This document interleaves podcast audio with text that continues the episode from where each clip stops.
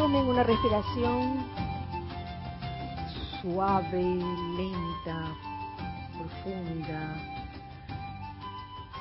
relajando en este momento sus vehículos inferiores, comenzando por el cuerpo físico, aflojando todo lo que es cabeza, cuello, hombros, brazos, tronco, piernas, soltando y dejando ir de su cuerpo mental todo concepto o pensamiento pasado, todo concepto erróneo, poniendo atención en el presente, aquí y ahora, yo soy lo que yo soy, soltando y dejando ir de su cuerpo emocional todo sentimiento inferior a la perfección de Dios. Pon atención en sentimientos elevadores, altruistas, como la tolerancia, el júbilo, el amor, la felicidad. Y saca de tu cuerpo etérico también toda memoria de eventos pasados que no traigan nada constructivo.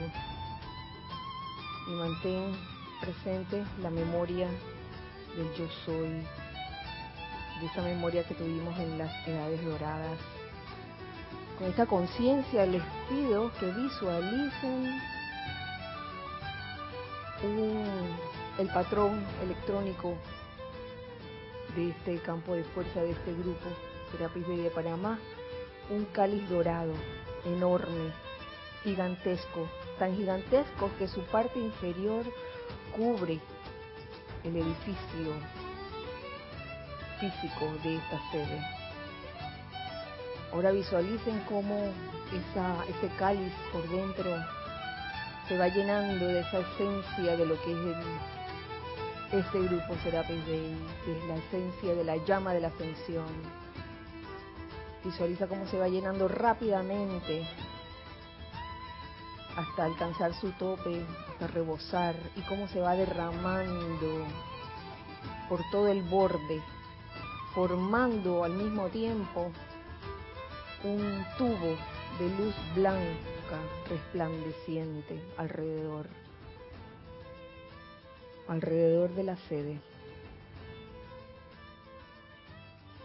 ¿Y cómo hacemos que este tubo de luz blanca resplandeciente impide la entrada o salida de cualquier energía discordante o inarmoniosa y solo permite la entrada o salida de energía armoniosa, de energía constructiva, de bendiciones? Visualicen en la parte frontal de la sede una enorme cruz de llama azul impresa en ese tubo de luz blanca resplandeciente. Visualícenlo también en la parte de atrás de ese tubo, a cada lado, arriba y abajo. Y en este momento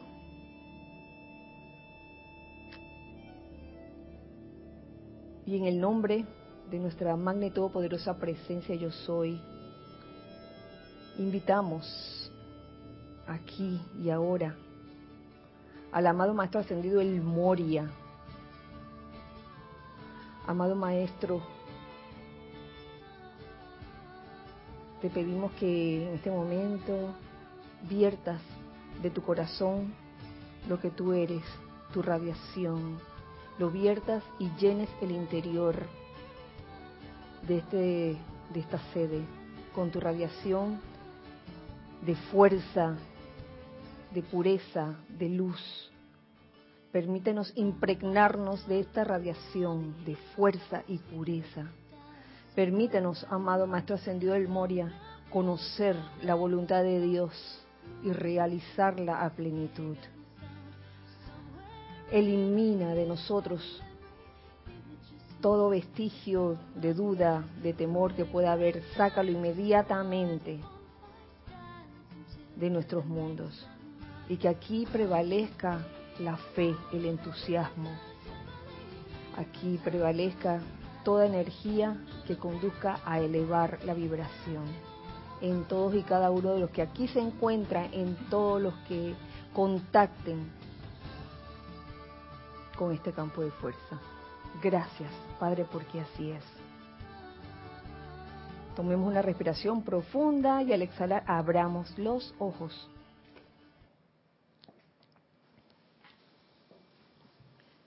Muy buenas noches, muy feliz día tengan todos ustedes. La presencia yo soy en mi corazón reconoce, saluda y bendice la presencia yo soy en los corazones de todos los aquí presentes. Presentes aquí en cuerpo físico y presentes del otro lado también. Así que les doy la bienvenida a este espacio, los hijos del uno, bienvenidos hijos del uno de, de este lado y del otro lado. Gracias por estar aquí en este hermoso y elevador miércoles 17 de enero del año 2018. Uy, ya se está acabando el mes. les anuncio, les anuncio, sí, que este domingo tenemos actividad. Si bien el domingo pasado tuvimos el primer Serapis Movie con episodio 7, lo cual dio pie para que varios fueran al cine a ver episodio 8 y le dieran el seguimiento. Eh, este domingo 21 de enero tendremos también servicio de transmisión de la llama de la ascensión, domingo 21 de enero, iniciando ocho y media, media hora antes. A las ocho y media se inicia con la introducción, a las nueve el ceremonial propiamente dicho. Ocho y media de ocho y treinta de la mañana, hora de Panamá, están todos invitados a participar de este magno evento, servicio de transmisión de la llama de la ascensión. Recuerden, mm, si comenzamos a las ocho y media, sería bueno desde las ocho preparar el chat para que ustedes reporten sintonía desde sus ciudades, desde sus países, desde sus grupos, desde el lugar donde se encuentren. Les invito a reportar sintonía. Esto es muy importante para nosotros, eh, porque si bien no lo no leemos eh, a los, las personas que se reportan o a los grupos que se reportan, no lo leemos en vivo, pues esta, esta información cuenta eh, mucho para nosotros. Ese es el anuncio de, de, hoy para este fin de semana que viene, eh, servicio de transmisión de la llama de la ascensión. Vamos a continuar con la clase que, o el tema que habíamos dejado inconcluso en la clase pasada, el miércoles pasado, que era el tema de el chela, chela aprobacionista. Y quiero comenzar otra vez, y para que quede bien claro, y hago paréntesis para que puedan participar, les digo, pueden participar con comentarios o preguntas referentes al, tema de hoy.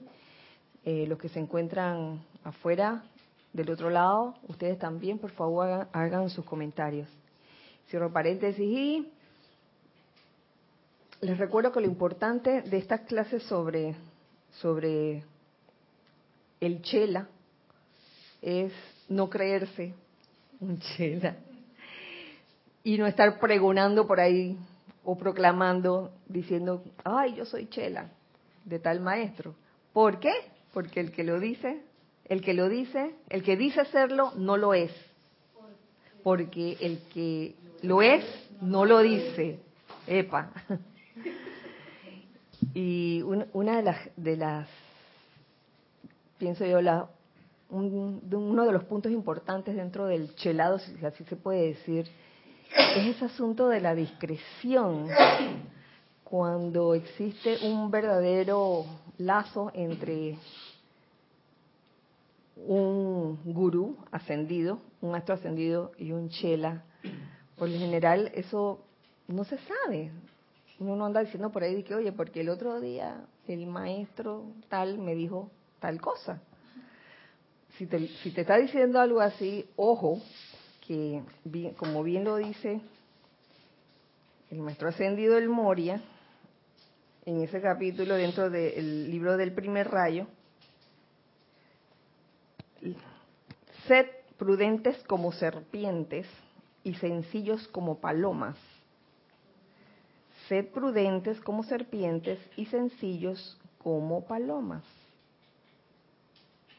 Y hay otra admonición aquí al final de ese párrafo que dice, guarda estas cosas en tu corazón.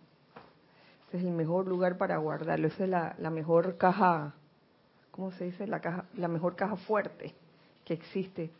Tu corazón cuando, cuando estás clarito de, de quién eres sobre todo y qué es lo que tú quieres y cuáles son tus motivaciones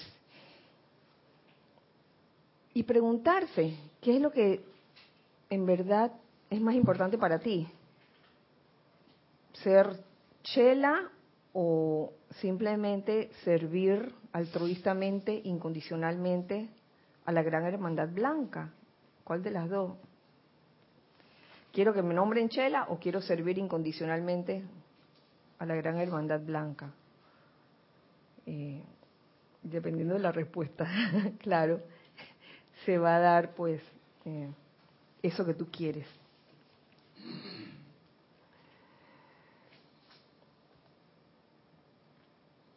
Dentro del capítulo 30 del libro El primer rayo, el maestro El Moria, seguimos por donde habíamos quedado.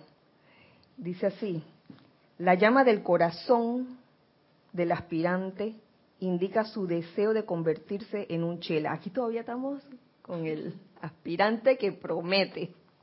Y no promete, dije, porque hace promesas verbales, sino porque la llama de su corazón lo indica. ¿Qué es lo que indica? El deseo de convertirse en chela. Pero ese deseo debe ir acompañado de la motivación. Y perdonen que, no sea la primera vez que mencione esto de la motivación. Porque es que uno podría querer ser chela para algo que no es el, el deseo, el deseo del corazón, sino un deseo de la personalidad. Quiero ser chela, tú sabes, para farolear, para... ¿Qué más? ¿Qué más se nos ocurre? Hacer unos cursos bien caros y cobrar, bastante. Oye, es una... Seminario dado por Chela. ¡Ah! No se lo pierdan. ¿Valor del seminario? Bueno. ¡Ay, 500! Oh. Está barato, dice, está barato. Dice atrás. 500 dólares seminario. o a veces esa sutileza no sale al principio, sino en medio o al final. También puede suceder. He conocido situaciones y por eso es que vuelvo y repito esa frase, sed prudentes como serpientes y sencillos como palomas. A veces uno como estudiante o aspirante o buscador de la luz se puede dejar engatusar ah, por la brillantez, por cómo habla o, tiene, a veces puede tener esa persona una, una especie de carisma, como hay muchos en el mundo externo, en el mundo de las personalidades, hay personalidades que tienen mucha carisma y tienen esa habilidad como de envolverte. Entonces, cuando menos lo piensas, quedas sometido. Y entonces, después de un tiempo, cuando, cuando se agarra mucha confianza, ya comienza, ¿no? De que, oye, oye, esas cosas han pasado. Este, a mí me vendría bien un anillo de... Ese tipo de cosas yo no estoy echando cuentos. Y, perdonen que se los mencione, pero estas cosas pueden suceder. Y esta, esto no es un camino del inconsciente. Esto no es un camino de, mira que voy a andar a ciegas y voy a seguir a ciegas. Este es el camino del estudiante despierto. Y así como está despierto para darse cuenta de las cosas, digamos, constructivas, armoniosas, también debe estar despierto para las que no son. Por eso es ser prudentes, prudentes como la serpiente, como serpientes. Sí, Ramiro. Estoy pensando en, la cualidad de la prudencia, porque la cualidad de la prudencia es una virtud que prepara a la persona para anticipar lo que viene antes de que ocurra. Una persona prudente es la que se entera de que va a haber una sequía y guarda agua. Una persona prudente, un ser prudente. Entonces, como que no, no, no había visto que uno un, requisito o una condición que se necesita para hacer chela es la prudencia en ese sentido, de, de tener, como bien tú dices, la mente despierta, pero no solo para ver el presente, sino como tirar la mano hacia adelante y más o menos percibir por dónde va, quizás tres pasos más adelante, la energía que viene. O sea, la prudencia nos creo que nos, nos resguarda de la ingenuidad de la persona que dice, no, yo solo lo dejo todo en mano de la presencia, pero en ningún momento hace el ejercicio de mirar un poco más adelante y ver cómo es que viene el horizonte. Si hubiera que vivir en la hora, hay cuestiones que se pueden percibir en los éteres que vienen en camino. Y no hay que, y no hay que, creo, ser, ahí no habla de ingenuidad, habla de prudencia, tampoco de desconfianza. Exactamente. Pero, pero prudencia, ok, va a empezar a llover, mejor que consiga un techo. Pero no, va a empezar a llover y la presencia sabrá lo que hay que hacer. Es que ese es, es como, es una ingenuidad que creo que no, no, no, no colabora, hasta, hasta temerario, exacto sino la capacidad como de anticipar, ver el mapa desde arriba lo mejor que se pueda. Y no, es, y no es desconfianza, tal como tú dices, prudencia no es desconfianza. Es, es eso, estar despiertos. Y a veces uno, por dejarse llevar por quizás la primera impresión de que, ah, es, porque muchos muchas personas en, su búsqueda se encuentran con este tipo de situaciones y cuando encuentran la primera, de que, ah, me encandiló, ya se ciegan, como que apagan el switch y se van a dormir. Y en medio de eso pueden suceder cosas o a la persona que está encandilando, que tiene ese carisma, se le puede escapar algo que si tú no estás despierto, vas y lo dejas pasar. ¿Mm? Por ejemplo, se le escapa alguna expresión de que, oye, no es por nada, pero la radiación que yo manejo es increíble. ¿Mm? Y, y, la persona que está dormida de que, sí, sí. Imhotep, Imhotep, como, en la momia, queda dormido. Eh, Gis y Nere, ¿no? ¿Ya no? Nere.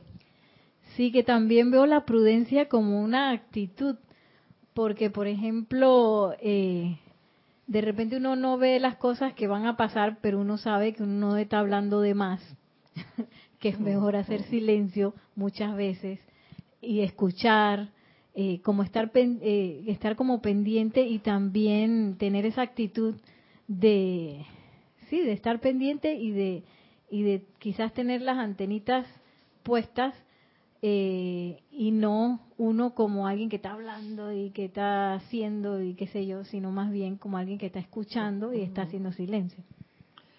Así es, Nere. E, eso tiene mucho que ver con estado de conciencia oriental, estado de conciencia occidental. Que, si alcanza la clase de hoy, lo tratamos y no lo tratamos en la siguiente. Gracias, Nere. Que pensaba en lo que dijo Ramiro, en lo que dice Nere ahorita mismo. Y es cierto que uno no debe estar, bueno, pues que la presencia lo va a hacer y ya, y dejarle todo y, no estar alerta de lo que viene, pero tampoco uno debe estremecerse, o como que irse al extremo, de que tengo que ver qué hago. Ah, voy como de forzar la situación, provocando incluso alguna eh, inarmonía en uno mismo. ¿O no? Sí, eh, digo, es buscar el balance. ¿Verdad? Sí, claro. No es como que, ok, la presencia... Por ejemplo, ajá, para... Tienes una situación, tú dices, la presencia yo soy, si voy a hacer esto, si voy a estar o si voy a... La presencia de yo soy es la única que va a decidir si eso es así o no es así. Como no se da, yo fuerzo eso. Y empiezo a buscar yo la manera... Es que eso yo muchas veces lo hago. Mi mental empieza a buscar la solución mental rápidamente, todas las soluciones posibles, ta, ta, ta. Y si eso me altera y me, me, me pone con inarmonía, entonces yo creo que no no es lo correcto. Yo digo, bueno, no se da de esa manera porque no tenía que darse. La cosa es no alterarme por esa situación. Gracias. De- eh, prudencia sin llegar a la paranoia. A la paranoia de que, ah, voy a ir a ver lo que está comiendo. Para ver qué está comiendo, a ver si está comiendo carne. Por favor, no, no nos vayamos a la paranoia. ¿no? Porque, primero que todo, y, y déjeme terminar esta idea, Ramiro. Primero que todo, eh, como, como lo dice el maestro ascendido del Moria, es la llama del corazón del aspirante, lo que indica su deseo de convertirse en un chela. No es como se viste, no es lo que come, no es lo que deja de comer, es la llama en su corazón, no es lo que proclama. ¿Sí? ¿Ya? Ok. Es que me acordé del líder de la caravana que manda a, la gente a, a llevar su propia agua. Yo creo que esa es un poco también la conciencia del precavido. y en este caso no es, eh, el agua sería esa preparación con la presencia yo soy, de meditar, de, de hacer decretos y de estar siempre con esa conciencia, de invocar, hacer silencio y, como dice la diosa de la libertad, hijo de la República, mira y aprende. Y no mira y ve y resuelve y habla y qué sé yo. Gracias, Nere. Se me ocurren dos ejemplos de prudencia. Ser prudente como serpiente. Recuerdo uno que vivimos acá en el grupo, creo que fue el 2014 por ahí, que en diciembre los presidentes de Cuba y Estados Unidos se llamaron por teléfono para decidir que restablecían relaciones, relaciones diplomáticas después de mucho tiempo que no tenían. Entonces nosotros, en el ejercicio de eso, de estirar la mano, ver más o menos por dónde se iba a desenvolver la historia, concluimos varios meses antes que estos, que estos, dos personajes, Obama y Castro, se iban a dar la mano y se iban a restablecer relaciones en la cumbre de presidentes de América aquí en Panamá. Lo vimos, yo creo que eso fue un ejercicio de prudencia en el sentido que nos preparamos para ese evento, haciendo decretos, visualizando, eh, etcétera, ¿no? Porque iba a ser en Atlapa y todo la efluvia y demás. Entonces, creo que ahí, ahí funcionó el asunto de no caer en la paranoia ni en la desesperación, sino que ya que vimos que es una gran posibilidad que ocurra algo, pues nos pusimos a, a trabajar con la herramienta que tenemos. Claro. Y ahí me acuerdo el logo que era el logo de la cumbre que era muy muy muy Serapi, la unión de los norte y el sur con la paloma blanca en el medio, don- o sea. es un, un ejemplo de ejercicio de prudencia y el otro recuerdo de de cuando Annie Besant tomó la dirección de la teosofía, que ella una de las primeras cosas que hizo fue comprar los lotes alrededor de la sede de la teosofía, que ya era un lote grandísimo, era de 10 hectáreas, ella compró 40. La, la tipa, le, la tipa, la- a la persona esta le, perdón, le, le criticaban porque qué locura, cómo se te ocurre. Y ella decía, lo que pasa es que la ciudad va a crecer para acá. Y cuando crezca, nosotros necesitamos tener parque. De hecho, están los videos en, YouTube y uno ve que efectivamente tienen templos de un montón de cosas. Ejerciendo la prudencia, o sea, con los recursos que se tenía en ese momento, la capacidad, obvio, pudo hacer, en base a una visión de protección, unos pasos en ese sentido. Entonces, sí se requiere, es como una, es como una actitud como de no ser ingenuo y no esperar que las cosas le, a uno le caigan porque y no las, no las vio venir antes. o sea. Claro. I- igual ocurre cuando uno escucha un rumor de algo, como un rumor de, de que escuchas así en general sobre el tema de, de financiero y escuchas, por ejemplo, ay, que la cosa se va a poner más difícil.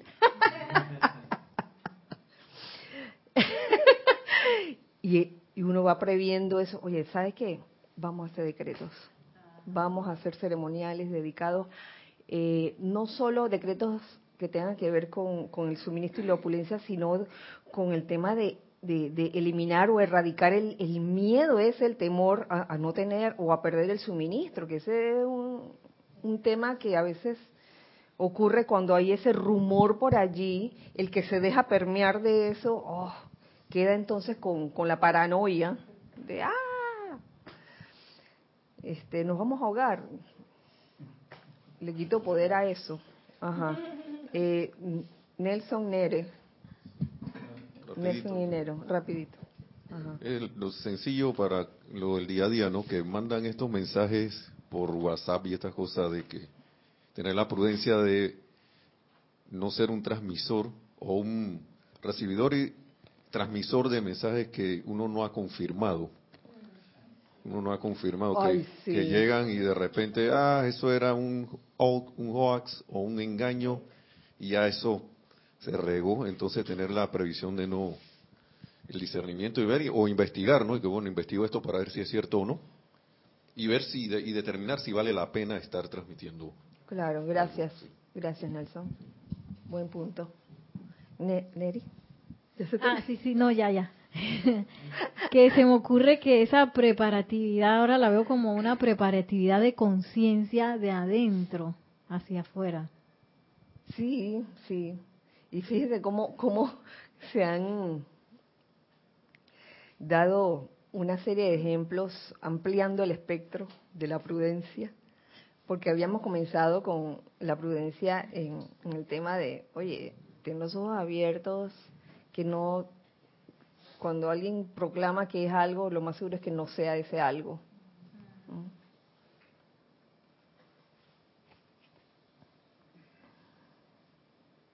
Y les voy a leer este, este párrafo completo porque está interesante.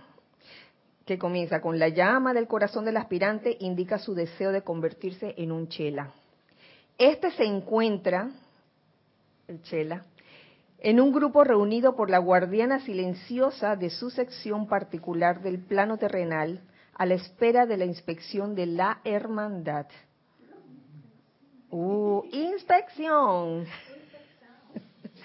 De este grupo se selecciona aproximadamente una décima parte o una décima parte en calidad de chelas probacionistas el, resto se pone bajo el cuidado de ángeles guardianes y seres especiales que alimentarán y desarrollarán el deseo espiritual en el corazón hasta un punto en que no sea ya la emoción del momento o la presión resultante de una crisis en la vida terrena lo que una vez pasado ya no motivará al alma a continuar en la búsqueda espiritual. Fuera de ese 10% están aquellos que quedan bajo el cuidado de ángeles, ángeles y seres especiales, ángeles guardianes, que qué es lo que hacen? Alimentan y desarrollan el deseo espiritual en el corazón. ¿Por qué? De repente son almas que puede ser que las hayamos conocido, que se encuentran con una enseñanza nueva para ellos y se emocionan y se entusiasman desmedidamente y quieren, quieren hacer de todo. Quieren dar la instrucción, quieren abrir grupo, quieren, quieren oficiar y quieren y quieren y quieren.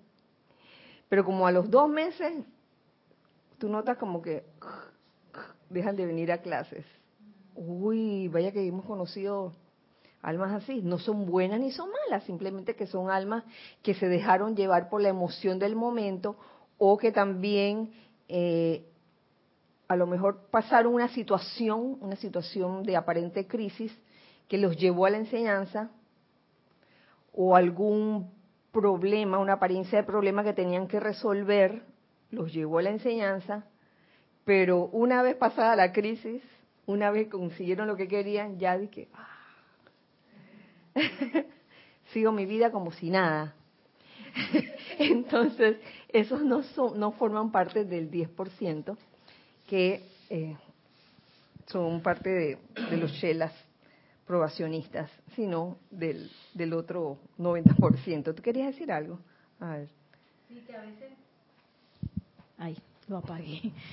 Sí que a veces también pasa lo contrario, que pasan por una crisis y en vez de anclarse más en la presencia y en la enseñanza, lo que hacen es que se van porque piensan que van necesitan apartarse de la enseñanza o algo así para resolver sus problemas. También mm. pasa. Ah, sí. También pasa. O salen huyendo a la, a la primera. O también pasa que luego de estar aplicando, mm, por decir así, la llama violeta en las situaciones, de repente hay una etapa en que parecieran que las situaciones se alborotaran y en ese momento salen despavoridos. ¡Ah!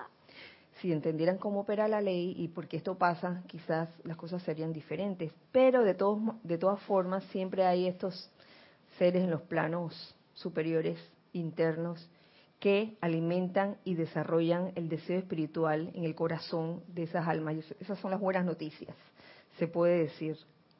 De todos los que solicitan el chelado, de todos los corazones que claman por qué cuando son encarados por las apariencias, como lo que tú decías, pocos son los que realmente seguirán la búsqueda, son pocos, solo algunos.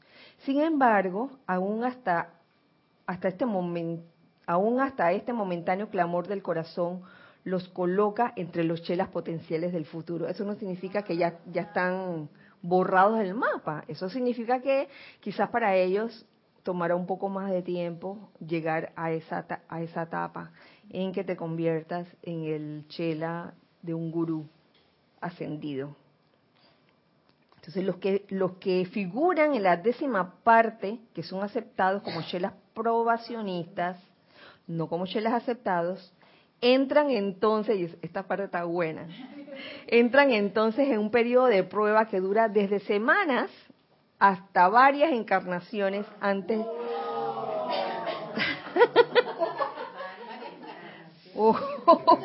Pensaba que ibas a decir meses o años. Encarnaciones. Sí, pero quizá habría que mirar también la encarnación no como la el paso de un cuerpo a otro, sino también, que uno muere a una actitud y al, nacer a otra es como si fuese una encarnación porque todo realmente cambia. Válido. eso, lo, eso, viene de eso viene del maestro ascendido San Germain, si no, me equivoco, que habla de las muchas encarnaciones en una misma vida en las que que, en las que un individuo pasa por diferentes estados de conciencia y es como si hubiera muerto y hubiera renacido nuevamente a un estado de conciencia nuevo. Y es tal así que cuando la gente de una de un estado de conciencia anterior en la que él estaba se encuentra con esa persona nuevamente, no lo reconoce. que, ay, te ves bien diferente, no te había reconocido. sí. Hasta varias encarnaciones antes de ser aceptados por un hermano en particular y entran en la asociación de gurú-discípulo, que es una relación padre padre-hijo mística, más querida de lo que pudiera ser cualquier relación terrena. Kira, ¿puedes repetir desde la parte de el Shela aprobacionista de varias encarnaciones que ahí como que me perdí un poco? Gracias. Los que figuran en la décima parte entran entonces en un periodo de prueba que dura desde semanas hasta varias encarnaciones, antes de ser aceptados por un hermano en particular. Y entran en la asociación de gurú-discípulo, que es una relación padre-hijo mística más querida de lo que pudiera ser cualquier relación terrena. De veras, es como... No se puede decir nada de eso. En, verdad. No me lo imagino. Es, como la contemplación dentro del ejercicio de meditación que, que aquí se practica. No se, no se dice que, bueno, en la contemplación tú te vas a sentir así, así, así. No, no. Ese es un momento que en verdad eh, no se puede decir nada definido, porque y, en parte es porque estoy segura que, que cada quien va a tener una experiencia diferente con respecto a eso. en, esta relación, el gurú y el discípulo se hacen uno prácticamente, porque de allí en adelante toda actividad del chela se refleja sobre el gurú y todo deseo del gurú se convierte en el deseo del corazón del chela de manera que este último usará los talentos y capacidades de su corriente de vida para realizarlo. Por eso se dice que Chela es aquel que ve el plan del maestro y lo lleva a cabo entusiasmando a su alrededor a tantos como pueda. ¿Mm? Es que ahora lo veo diferente, porque yo no sé por qué tenía la idea. Como que uno llegaba como a ver que un pedacito del plan y que ¡ah! no sé qué, y en realidad es que se hacen uno y lo que el chela siente, lo siente el maestro y lo que el maestro siente, lo siente el chela. Es como, como que se hacen uno, no es que yo lo vi eh, externamente o, o, o, lo percibí, sino que de tanto unificar esa conciencia, entonces uno se hace uno con ese propósito. Y tengo por seguro que esa asociación no va a ser una asociación proclamada ni verbalmente ni a través de acciones, gestos que pudieran quizás decir, o formas de vestir, que ahora voy a venir en turba. yo aquí Todas esas cuestiones externas que a veces pueden confundir. No es malo ni es bueno, no estoy juzgando ni estoy criticando eso, simplemente que a veces nos dejamos llevar por el exterior de la persona y uno nunca sabe, un chela puede ir, estar hasta, lo puedes ver hasta como alguien normal y ni te das cuenta, ni te das cuenta que lo es. Ajá. A ver si comprendí bien. Si, por ejemplo, tú ves el plan del maestro, en este caso, eh, X plan, pero por lo que veo allí, en base a eso, entonces, el Chela de acuerdo a sus talentos o a sus dones, lo trae a la forma. No es de que yo vi el plan y lo voy a hacer tal cual lo dice el Shela, sino en base a lo que, a esa idea, cómo la, traigo aquí, entusiasmo, en base a mis propias capacidades. Sí, ¿Es así? Sí, sí, eh, toda actividad del Shela se refleja sobre el gurú y todo deseo del gurú se convierte en el deseo del corazón del Shela. Y no tiene que estar diciendo de que esto me lo dijo el maestro.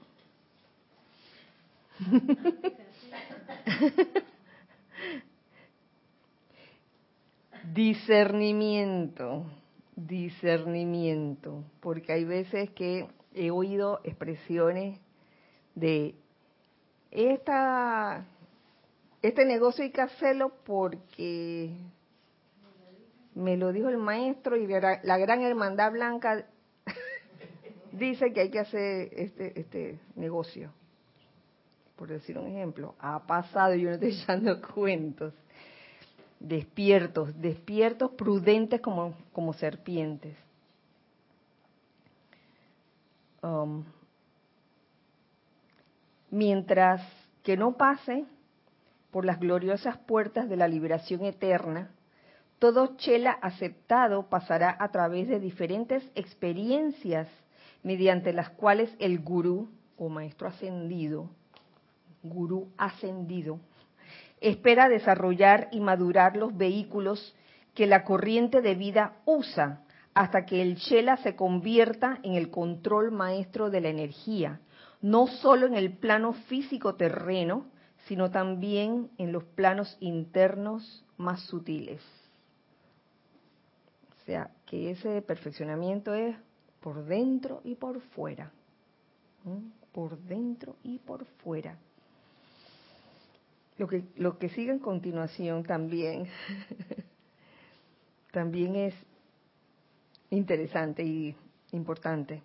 El gurú examina los cuerpos internos del chela de forma tan meticulosa como una madre examina la ropa de sus hijos con miras a reparar las rasgaduras y reforzar ciertas partes de dichos vestidos, a fin de darle al niño la mayor protección, confort y belleza. Somos examinados, son examinados en algún momento, en algún momento somos examinados.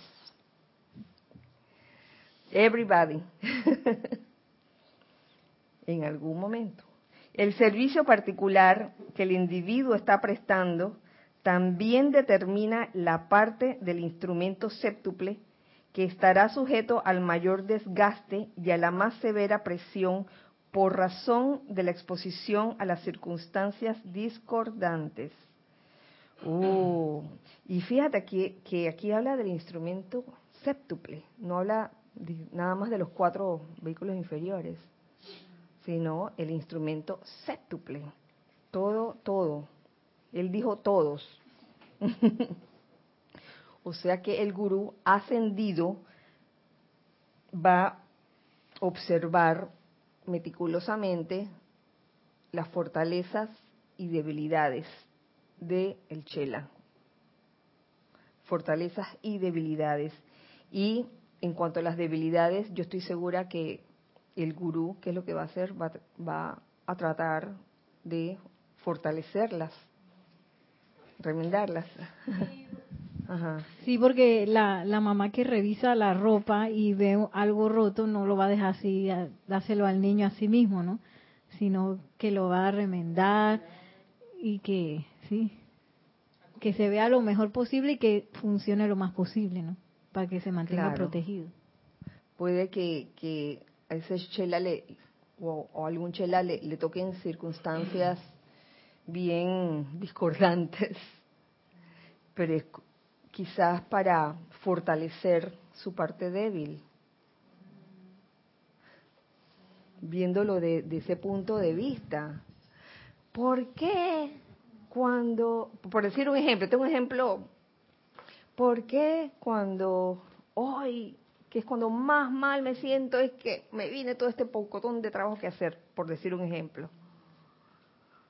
Sí. Sí, también, también se me ocurre un ejemplo del mundo de los ejercicios. Si uno quiere fortalecer brazos, el entrenador te va a poner hacer pesa con los brazos y hacer un montón de ejercicios con brazos que son los que más te duelen, los que menos te salen y los, los que menos te gustan, pero oye, es, necesario fortalecer los brazos, estoy viendo la deficiencia aquí, entonces totalmente cierto eso. A veces la medicina que uno necesita es la que uno menos le gusta. Oye, sí. Yo veo a veces estas personas que son acróbatas y que, y que hacen estas proezas con, sus vehículos físicos, yo me imagino que han tenido que entrenar de una manera bien fuerte y, hacer quizás ejercicios difíciles para, para lograr esas habilidades. Las bailarinas de, ballet clásico, por ejemplo, eh, tienen que someterse al dolor de estar así en puntillas que eso causa. Duele, ¿verdad? Me imagino.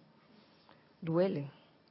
Pero eso, si lo practica constantemente, logra la maestría en el caso de la, de la bailarina.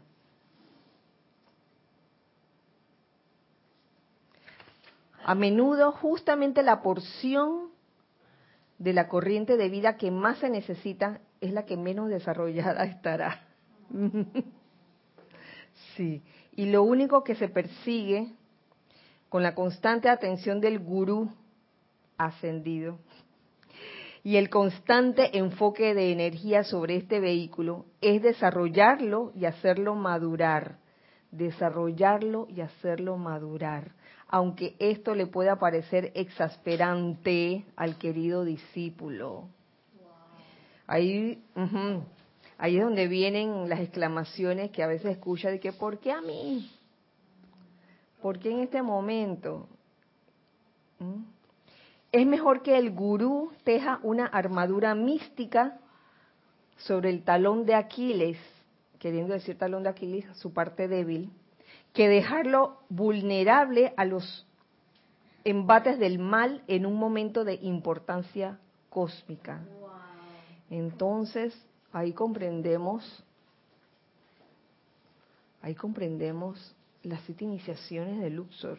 Ahí, ahí comprendo yo, por lo menos, donde, donde surgen, sobre todo, el, la tercera iniciación, el tercer templo, yo creo que es una de las más difíciles. Y qué, qué gracioso, no sé cómo, cómo decirlo, que, que, que se te ponen con otras seis corrientes de vida y cuando ya te has conciliado con todas ellas, te dan vacaciones. No, te ponen otro grupo, otro grupo cuando pensaba. Uno dice, ay, vacaciones. Estamos aquí en el plano físico eh, practicando para cuando esto ocurra, para cuando esto ocurra, como chelas. Ahora bien, hay una marcada diferencia entre honestidad e indiscreción, y esta parte me encanta a mí, tanto como lo hay entre pureza y libertinaje, honestidad y discreción, porque a veces pensamos que honestidad es,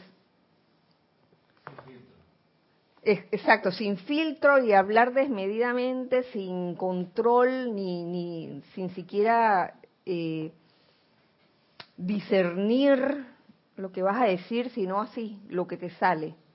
Y a veces se peca de indiscreto por eso.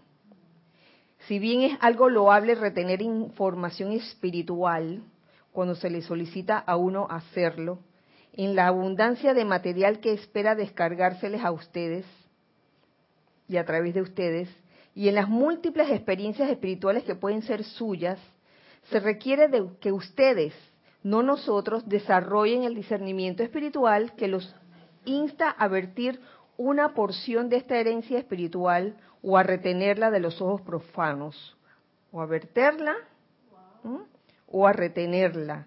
Esta es la disciplina de ustedes. Aquí me atrevo a ir a un capítulo, aquí que encuentro en esta compilación de la caravana espiritual, que es una compilación de la enseñanza, de toda la enseñanza del Maestro Ascendido del Moria, que tiene que ver con Oriente y Occidente que esta, este capítulo eh, lo descarga el amado Mahashohan y tiene que ver con este tema. Porque se llama, el capítulo se llama Actitud correcta de, del estudiante de la luz. Mis amados hijos, tal cual ustedes saben, en Oriente no es extraño que un estudiante permanezca lealmente en el aura de un gran maestro durante toda una encarnación sin nunca recibir siquiera una palabra audible o escrita de instrucción personal o bendición, contentándose meramente con bañarse en la radiación de la presencia de su maestro. Estamos hablando de una mentalidad oriental. Eso no significa que tiene que haber nacido en Oriente. Pueden haber almas que han nacido en Occidente y tengan esta mentalidad oriental y al revés, pueden haber personas que han nacido en Oriente y pueden tener una mentalidad al revés, ¿no? Occidental. El temperamento oriental no busca, ni, tampoco, ni tampoco tiene que verte chinito, que conte así,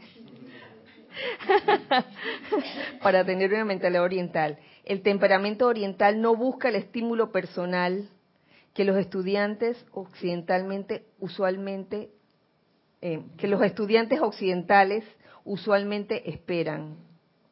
El estímulo personal que yo le he visto pasar también en muchos años atrás, seminarios, conferencias, donde la, la actitud de la persona es, a ver, ¿qué me va a decir? Y basan el éxito de, la conferencia o el seminario por cómo habló. Ya, magistral, no entendí nada, pero magistral. ¿Cuántas veces ocurre eso, no? Y entonces se dejan llevar de que, ah, qué labia que tenía. Quizás porque esa persona tenía carisma. Y en ese momento quizás hubiera sido importante ser prudentes como serpientes y sencillos como palomas también. Quizás uno de los síntomas de, de, encontrarse con una persona así es que uno al final siente como que no recibiste nada o, o, que viste la cosa pero realmente tu corazón no fue tocado o no te sirvió para crecer en nada. ¿Será? No, no te sirvió, nada más te sirvió para, decirle a para decirle a todos los demás que tú fuiste, oye, yo fui donde este gurú. y mira, me encandiló. No entendí nada, pero me encandiló. Ay, madre. Eso no se me había ocurrido, pero también puede suceder. que qué guapo era y se sentía el magnetismo personal. Y de ahí en adelante comienzas a seguirlo a todas partes y, y, comienzas a guardar un enamoramiento secreto. grupi, de, un gurú, una grupi espiritual. Y entonces, oye, ahí se corre el riesgo de que si no está despierta, si no eres prudente como serpiente, comienzas ¿Qué quiere mi Señor? Por favor, necesito... Ah, sin por favor ni nada. Hotel cinco estrellas, por favor. Lo mínimo. Los orientales saben que el amor y adoración vertidos desde el corazón a cualquier gurú o maestro con mayúscula es devuelto millonificado al emisor de ese amor expandiendo su aura, inundando sus cuerpos internos con luz y engrandeciendo su ser por su fiel servicio, si bien silente, por su bien, por su, por su fiel, si bien silente servicio. El estudiante oriental sabe que la atención dada al hombre externo es pasajera. Ay, pasajera. ¿Qué, qué, qué pensás? Ahí, vas aquí, ¿no? A ver, déjame ver si me equivoqué de repente. pasajera dice. y con la deposición del vestido de carne al momento de la susodicha muerte, toda esa alabanza de la personalidad es cuanto más transitoria.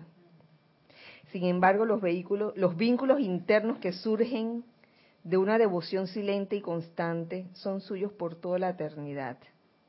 Quisiera agregar aún más que la gratitud del estudiante oriental con estado de conciencia oriental por la riqueza de instrucción personal y asistencia que se le ha dado a mis amados chelas de Occidente les resultaría inconcebible a sus queridas mentes.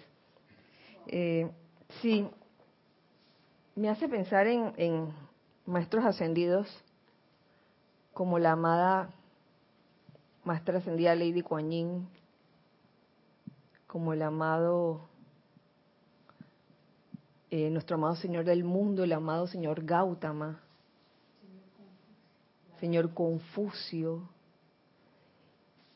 sobre todo el amado Señor Gautama cuando te habla de que, oye, radiación, señores, más que palabras radiación más que palabras, y cómo eh, dentro de lo que enseña la Madre de Kuan el silencio es sumamente importante.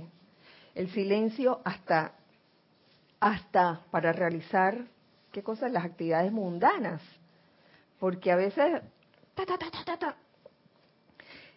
la mentalidad que no es oriental tiende como a, a, decirlo todo y pasan varias cosas cuando, cuando uno está realizando una actividad mundana. Primero, gastas energía, gastas energía en el, la calaqueo, y, y en corto tiempo te cansas. Y por otro lado, eh, como es, muchas veces es un, es una actividad inconsciente la de hablar por hablar, sin, pensar, sin discernir. Puede hasta que te salgan cosas, eh, te salgan quizás confidencias o detalles que no debiste haber dicho, pero que dijiste. Y a veces nos ha pasado que por andar en ese momento de dormición, al rato uno se da cuenta y que, wow, ¿por qué dije esto?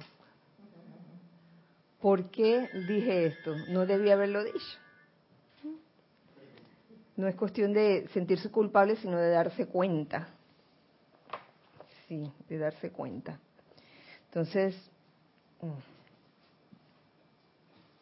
sigo aquí con, con, lo que nos dice el maestro del ascendido del Moria, que tiene que ver con el párrafo anterior, que nos dice, por un lado, hay experiencias que pueden ser alimentadas por, yo iba a decir cucarachitas, no, que pueden ser alimentadas por cucharaditas a los pocos escogidos. Y por el otro lado, hay muchas bellas y encantadoras experiencias que pueden ser proclamadas desde los techos de las casas. ¿Ven?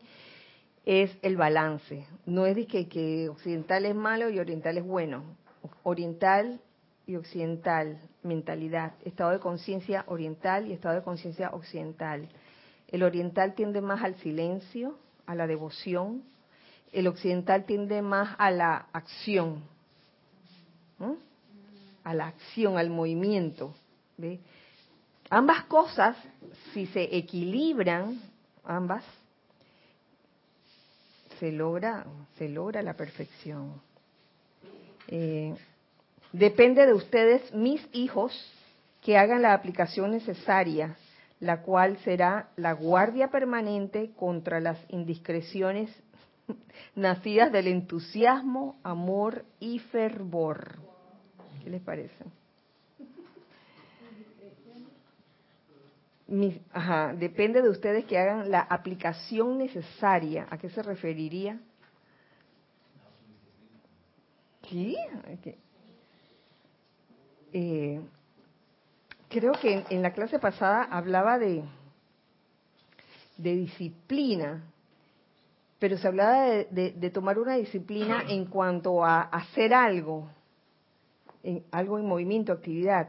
En este caso, la, la disciplina de guardar silencio, créame que a veces no es fácil, pero se puede lograr es una disciplina un tanto difícil para aquellos que están acostumbrados pues a hablar hablar mucho. Entonces, mis hijos hagan la aplicación necesaria, la cual será la guardia permanente contra las indiscreciones. Esas indiscreciones que nacen del entusiasmo, amor y fervor. Y eso nos puede ocurrir a cualquiera de nosotros. A mí me puede ocurrir, me ha ocurrido, claro que sí. Y, recuerdo varias situaciones en que ha ocurrido, me ha ocurrido a mí y, recuerdo situaciones en que le ha ocurrido a otros. Incluso siendo instructores. Es, yo creo que todos estamos aprendiendo constantemente y el que piensa que ya no tiene más nada que aprender o el que piensa que ya es chela y que ya le bajaron las habas y que ya. Eh, en ese caso, uno como estudiante de la luz debe ser prudente como la serpiente y sencillas como las palomas. Como decían por ahí, manso pero no menso. Hay que ser manso pero no menso. Manso, pero no menso de que, ah, no veo nada y me dejo, me dejo, sigo a cualquiera ciegamente. No se trata de eso. Eh, bueno, hasta aquí vamos a quedar. Hoy vamos a continuar la clase. Eh, si no tenemos más nada por aquí, los espero, los esperamos, perdón, el, este domingo en el servicio de transmisión de la llama de la ascensión a las ocho y media comienza la transmisión en vivo. A las 8 de la mañana comenzaría pues el chat por Skype abierto para que reporten sintonía. Eh, que la magna y todopoderosa presencia, yo soy el amado Mahashohan, el amado Maestro Ascendido, el Mori, abiertan su radiación y que la fuerza y la luz y la pureza estén siempre con todos nosotros, que así sea. Bueno, eh, recuerden, entonces nos vemos la otra semana. Gracias. Eh, recuerden siempre que somos uno para todos. Dios les bendice. Gracias.